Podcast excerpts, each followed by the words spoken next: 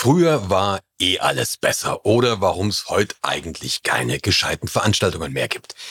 Ist das tatsächlich so oder spielt uns unsere Wahrnehmung mal wieder einen Streich? Genau darum geht's in dieser Folge.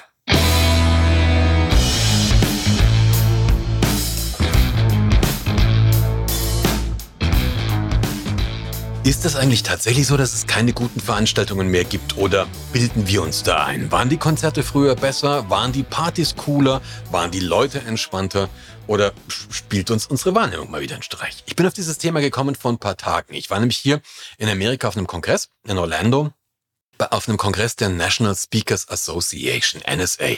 Die NSA, die National Speakers Association, ist so praktisch der amerikanische Verband der Speaker und Speakerinnen.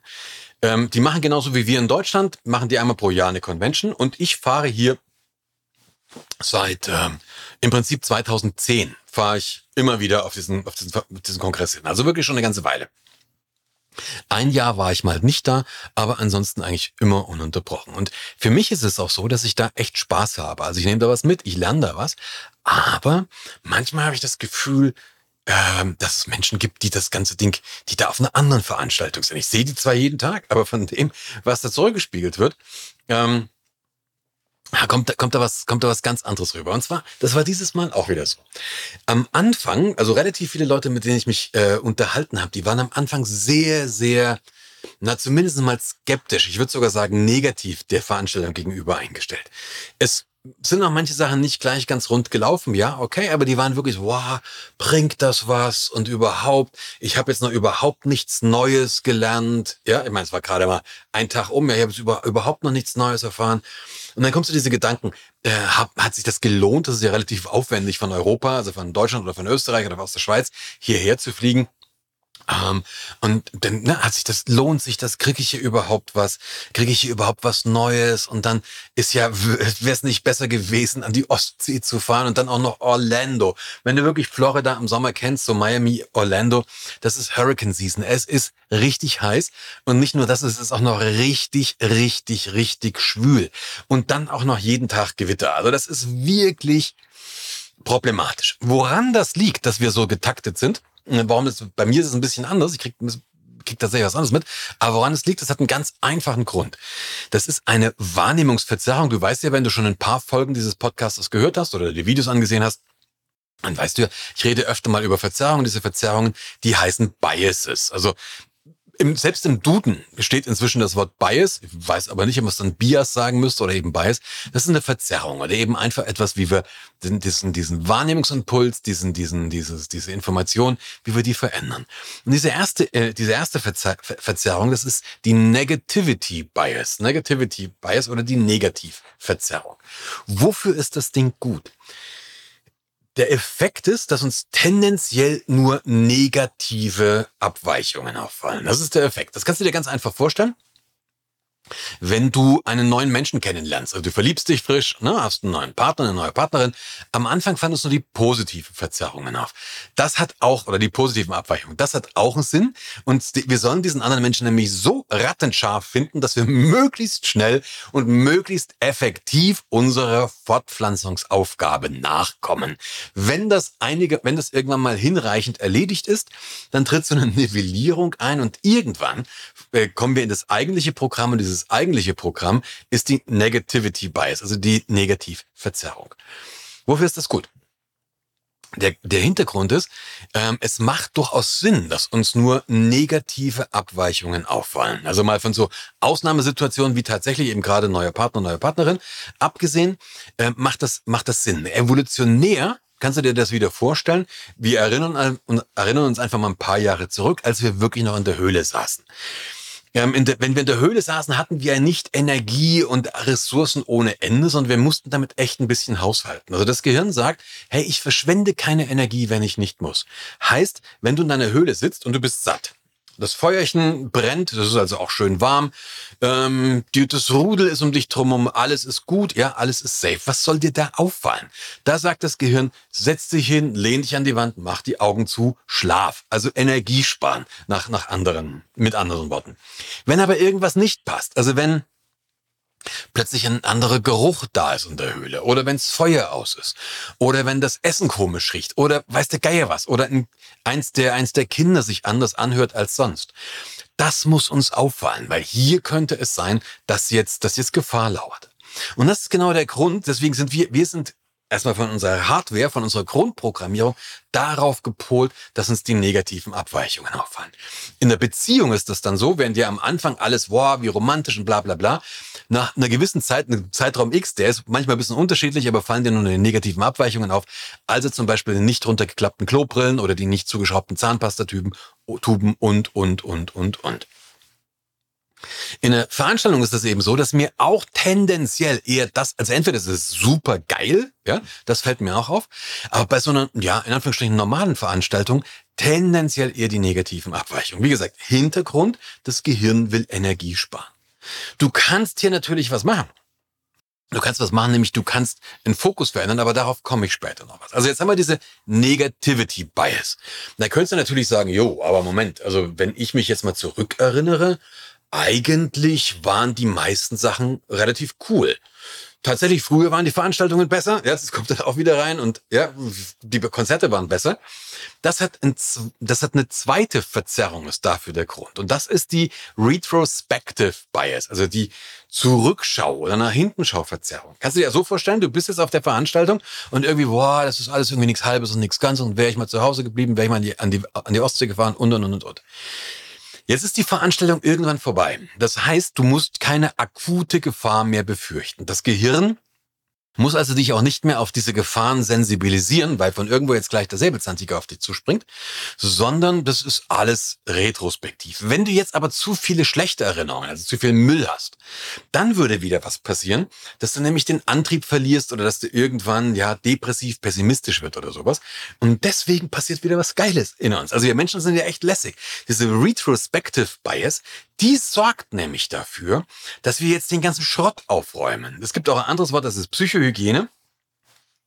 Und die macht jetzt wirklich, dass diesen ganzen Schrott wegräumt. Also alle Sachen, die dich genervt haben, die werden weggeräumt. Bei der Veranstaltung jetzt zum Beispiel, wo ich war, der, die, die Vorträge, die nicht so doll waren, die vergisst man relativ schnell.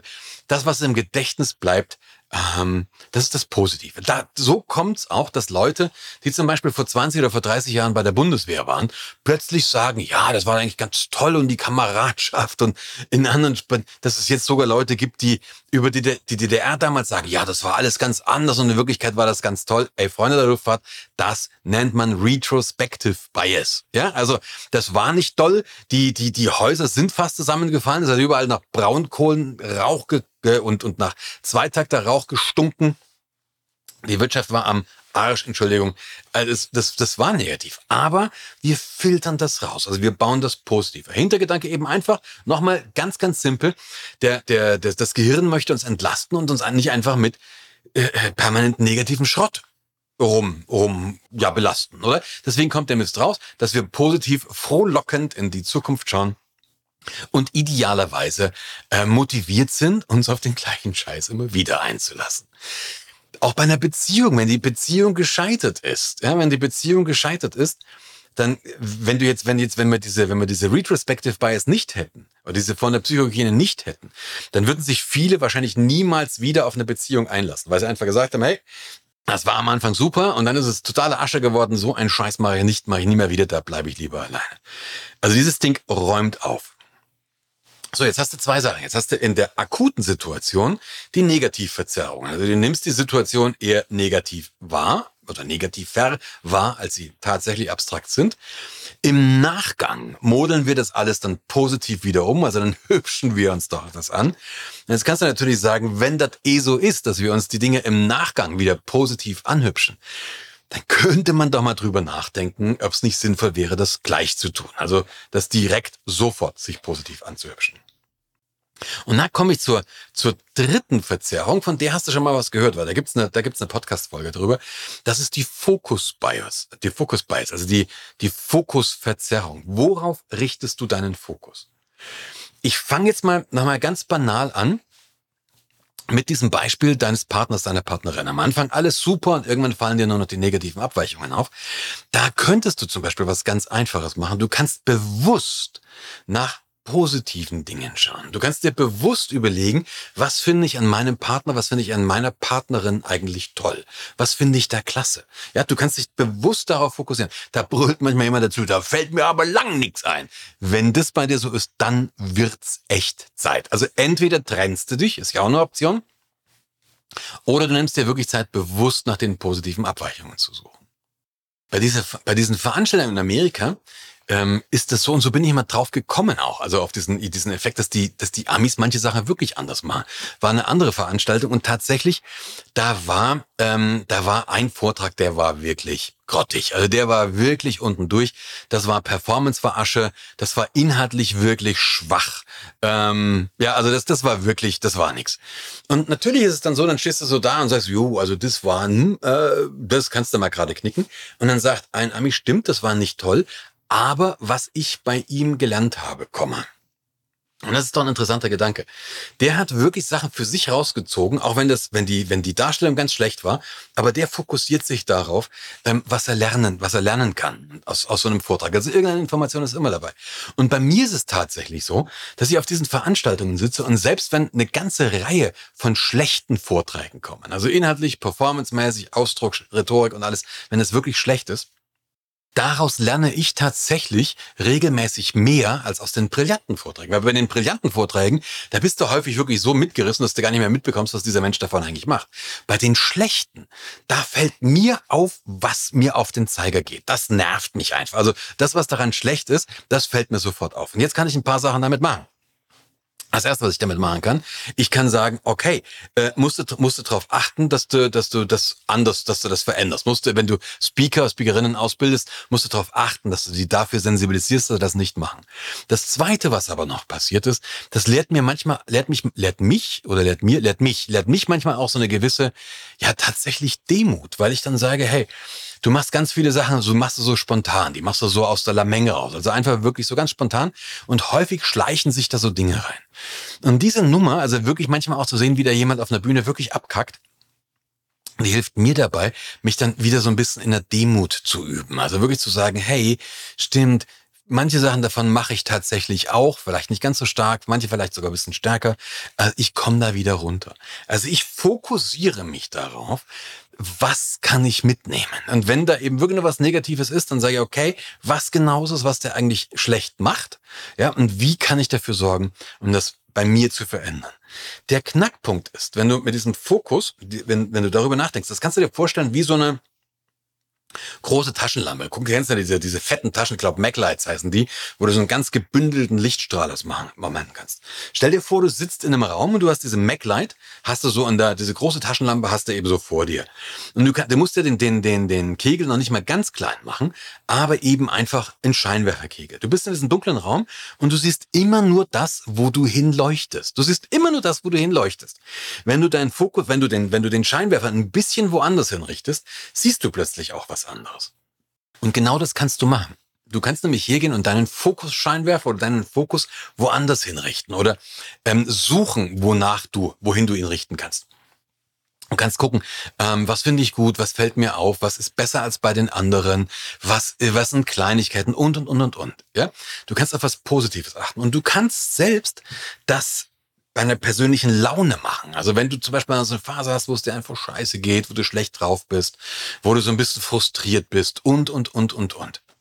Fakt ist, wenn du schlecht drauf bist und wenn, wenn, wenn, wenn du frustriert bist, was machen wir? Wir fokussieren uns auf irgendwas Negatives. Wir fokussieren uns auf das negative Gefühl. Wir fokussieren uns vielleicht auf die Verletzung. Wir fokussieren uns auf die Wut. Wir fokussieren uns irgendwas auf was Negatives und das bestätigt uns wieder in der Annahme. Gute Nachricht, du kannst das genauso ändern. In jeder Situation, auch wenn du echt gerade Asche bist. Also auch wenn du, wenn du von, von mir aus gerade von deiner Freundin oder von deinem Freund verlassen worden bist und die Situation ist wirklich Asche, die ist zum Heulen zumute, dann kannst du dich darauf fokussieren, was dir jetzt fehlt oder was jetzt weg ist oder du kannst dich zum Beispiel darauf fokussieren, was du jetzt hast. Du kannst dich auf einen Sonnenuntergang fokussieren. Du kannst dich irgendwo anders drauf fokussieren. Und das Spannende ist, das braucht ein bisschen Übung. Also je stärker natürlich so ein Fokus auch emotional besetzt ist, umso schwerer ist es da, davon wegzukommen. Es braucht ein bisschen Übung. Aber wenn du das machst, dann wirst du relativ schnell merken, dass sich auch deine Laune und dein Gesamtzustand verändert. Und das ist der Knackpunkt. Der Fokus schafft nämlich Realität. Das, was wir wahrnehmen, das nehmen wir ja für wahr. Ja, so funktioniert ja Wahrnehmung. Jetzt hast du aber immer nur diesen kleinen Ausschnitt. Also tun wir so, als wäre dieser Ausschnitt die Realität. Bedeutet auf Deutsch, wenn du es schaffst oder wenn wir es schaffen, diesen Ausschnitt entweder größer zu machen oder zu verändern, also einfach den Spot so ein kleines bisschen nach links oder nach rechts zu drehen, dann nehmen wir plötzlich was, was anderes wahr und das macht eine andere Realität. Wenn du plötzlich eine andere Realität hast, dann wird die Art und Weise, wie du auf diese Realität reagierst, die wird sich logischerweise auch verändern. Heißt, unterm Strich, du kannst deine Realität selber schaffen, indem du schlicht und einfach deinen Fokus veränderst. Und daraus kommen tatsächlich auch andere Handlungen, entstehen daraus. Und damit schließt sich der Kreis. Weil wenn du dich anders verhältst, kriegst du wieder ein anderes Feedback. Kriegst du anderes Feedback, wirst du anders bestärkt, vielleicht sogar in dieser positiven Wahrnehmungsverzerrung. Und das Ganze verstärkt, verstärkt sich dann und du bist aus dieser negativen Spirale raus. Also, in dieser Folge Dreier-Set von drei verschiedenen Biases. Das erste war die Negativ-Bias. Uns fällt immer das auf, ähm, was, was tendenziell das Negative auf. Dann haben wir die Retrospective Bias oder auch im Prinzip kannst du es auch Psychohygiene nennen. Das ist noch ein bisschen mehr, aber im Prinzip kannst du dir das so vorstellen, dass wir den ganzen alten Scheiß, das Negative alles rauslöschen. Das bleibt bloß das Positive da. Dafür mit wir einfach energetisch sind, damit wir motiviert in die Zukunft gehen und uns nicht von der nächsten Brücke stürzen. Und als letztes die Focus Bias. Darauf, wo du deinen Fokus legst, das wird deine Realität. Ich wünsche dir viel Spaß damit, das auszuprobieren. Lass es einfach krachen, genieß es und genieß vor allen Dingen mitzubekommen, was dann plötzlich passiert. Ich freue mich, wenn wir uns bald wiedersehen. Bis dann, lass es krachen. Ciao.